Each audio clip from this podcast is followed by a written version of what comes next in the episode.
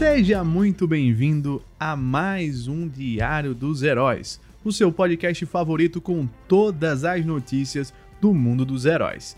Aqui você fica sabendo de tudo, seja rumor, notícia, polêmica, novidade, é tudo com a gente. Atualmente temos dois programas semanais, na terça-feira e na sexta, e geralmente lá para umas 7h15 da manhã esses programas já estão disponíveis nas principais plataformas de podcast do Brasil e do mundo. Eu sou o Lucas Lucena e você pode me encontrar no Despertar Nerd lá no YouTube, na Twitch, no Spotify e no Instagram. Se você ainda não está seguindo a gente, começa a seguir. E se está no Spotify, ativa o sininho para não perder nada daqui para frente. E sem mais delongas, vamos para as notícias de hoje.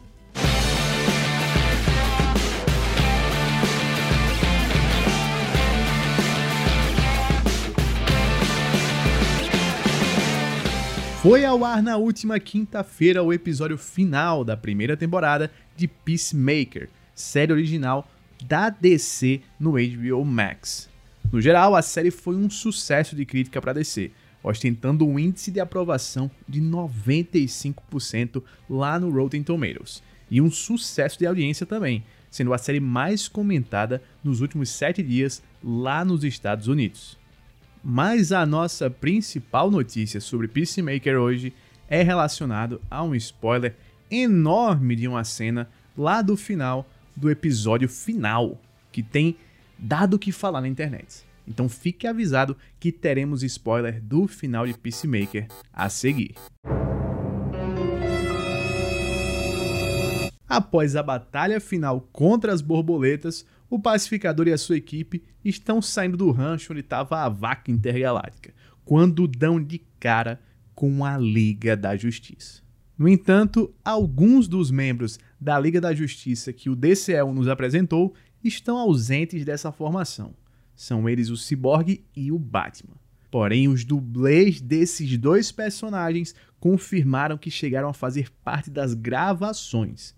No entanto, a Warner escolheu por deixar em tela apenas o Superman, o Aquaman, o Flash e a Mulher Maravilha.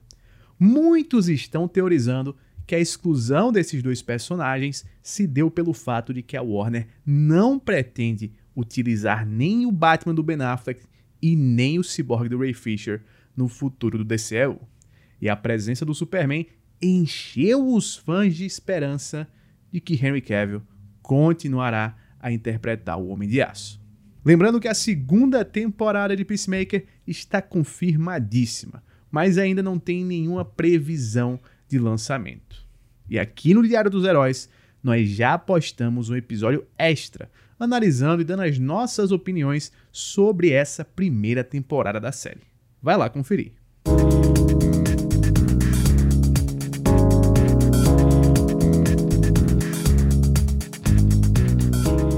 Aconteceu novamente. Um set de Lego nos revelou potenciais spoilers de mais um filme da Marvel.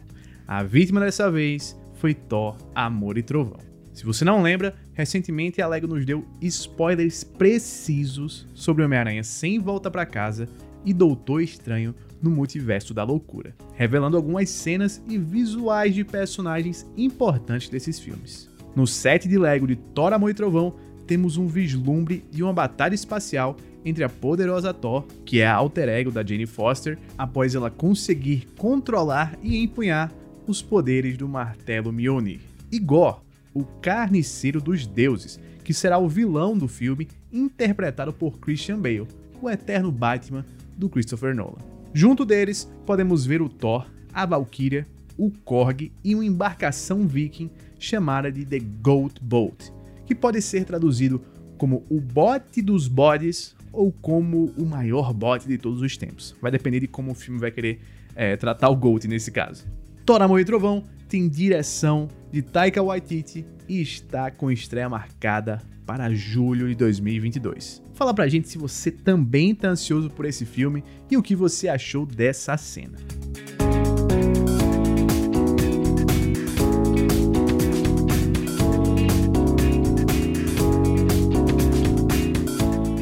A icônica franquia dos videogames da Microsoft Halo vai ganhar uma série no Paramount Plus não é mistério para ninguém.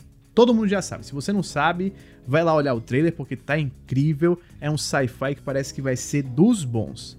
Mas o que talvez você não saiba é que finalmente irão mostrar o rosto do Master Chief. Exatamente. Esse icônico personagem da franquia e do universo dos games nunca teve seu rosto revelado. Apenas o conhecemos como aquele soldadozão verde com aquele capacete que tem aquela, aquele visor alaranjado, meio dourado, mas nunca vimos o rosto desse cidadão. E a série vai mostrar. Alguns fãs já ficaram com raiva, dizendo que o rosto do Master Chief é uma coisa que tem que permanecer em mistério sempre, que é uma das marcas da franquia e que não faz sentido mostrar isso na série, mas os produtores já deixaram claro que essa série nem canônica é. Então eles fiquem tranquilos, é uma produção numa linha alternativa, para eles poderem até brincar um pouco mais com o universo de Halo. Abre aspas. Vocês vão ver o rosto dele. Para algumas pessoas foi uma espera de 20 anos, e para outras é algo muito difícil de imaginar. Respeitamos absolutamente os dois lados. Aqueles que realmente querem ver o rosto do Chief e aqueles que não querem. Mas pela história, é muito importante se conectar com o Master Chief de uma maneira diferente. E isso significa mostrar o seu rosto, disse uma das produtoras da série.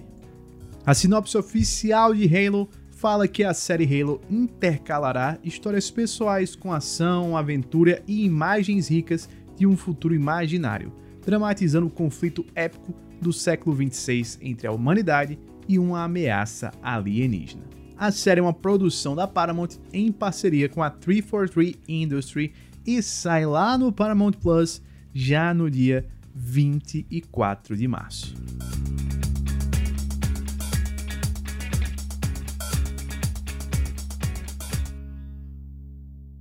E a nossa próxima notícia é sobre The Batman, esse filme incrível que está chegando já no dia 3 de março, que tá todo mundo hypado e não aguenta mais esperar.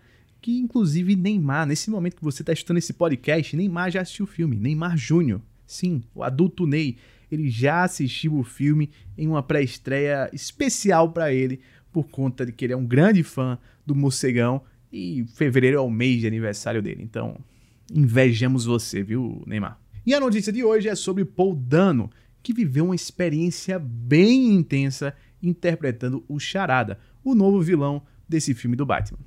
Em entrevista à EW, ele detalhou um pouco mais sobre como foi a experiência dele interpretando o personagem. Abre aspas. Algumas noites eu provavelmente não consegui dormir tão bem quanto eu gostaria, porque era um pouco difícil sair desse personagem. Ele demanda muita energia então você quase que precisa sustentá-lo no instante que chega lá, porque ir e voltar era meio complicado. No entanto, além dessa intensidade toda do personagem, o próprio Dano também foi responsável por grande parte do seu desconforto. Isso porque ele concluiu que o charada dele tinha que usar aquela máscara estranha, que na verdade é meio que um, papel filme que tá ali na cabeça dele, para que não escape nenhum DNA da máscara dele e as pessoas não descubram quem ele é. O diretor, Matt Reeves, adorou a ideia, só que ele teve que pagar o preço. Abre aspas. Minha cabeça estava latejando de calor. Fui para casa naquela noite depois de um dia inteiro daquele jeito e eu quase não consegui dormir por medo de que algo estava acontecendo na minha cabeça. Era como se ela tivesse comprimida pelo suor, pelo calor e pela falta de oxigênio. Foi uma sensação muito, muito louca. É, com o tempo, o departamento de figurino encontrou uma solução para amenizar os efeitos que o coitado do Poldano estava tendo com essa máscara do charada. Mas realmente imagino que não foi uma das experiências mais agradáveis que o ator teve na carreira, né? Alguns fãs na internet, inclusive, já estão comparando toda essa experiência de Paul Dano com Charada com a de Heath Ledger com Coringa, na época que ele interpretou o icônico personagem lá em Cavaleiro das Trevas, do Nolan, que lhe rendeu o Oscar de melhor ator coadjuvante. Eu quero saber de você. Você acha que o Paul Dano vai ser um charada tão bom quanto o Heath Ledger foi um Coringa? Fala pra gente o que, é que você acha. E meu Deus do céu, esse filme tem que sair logo. 3 de março, The Batman tá nos cinemas.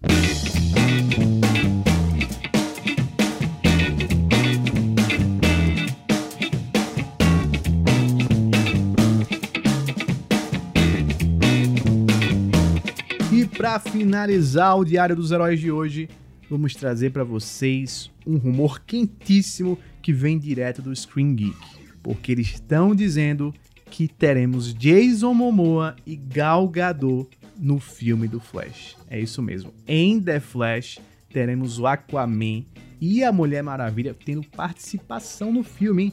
Inicialmente eles falam que não tinha se planejado a participação desses dois personagens, mas que a DC decidiu por colocar eles dois com uma ponta bem importante. Eles falam que não tem ainda muitos detalhes sobre como será essa participação, apenas que os dois entraram para o elenco de The Flash e que esse elenco não para de crescer e que esse filme não para de virar cada vez mais um dos filmes mais importantes e mais aguardados do ano. É um rumor, a gente ainda não sabe o quanto isso é real. O Screen Geek ele tem uma certa notoriedade na área, mas sempre tome rumores com, com aquela pulguinha atrás da orelha. Nunca tome como verdade absoluta até que se tenha confirmada essas informações pela própria Warner e pela DC Filmes.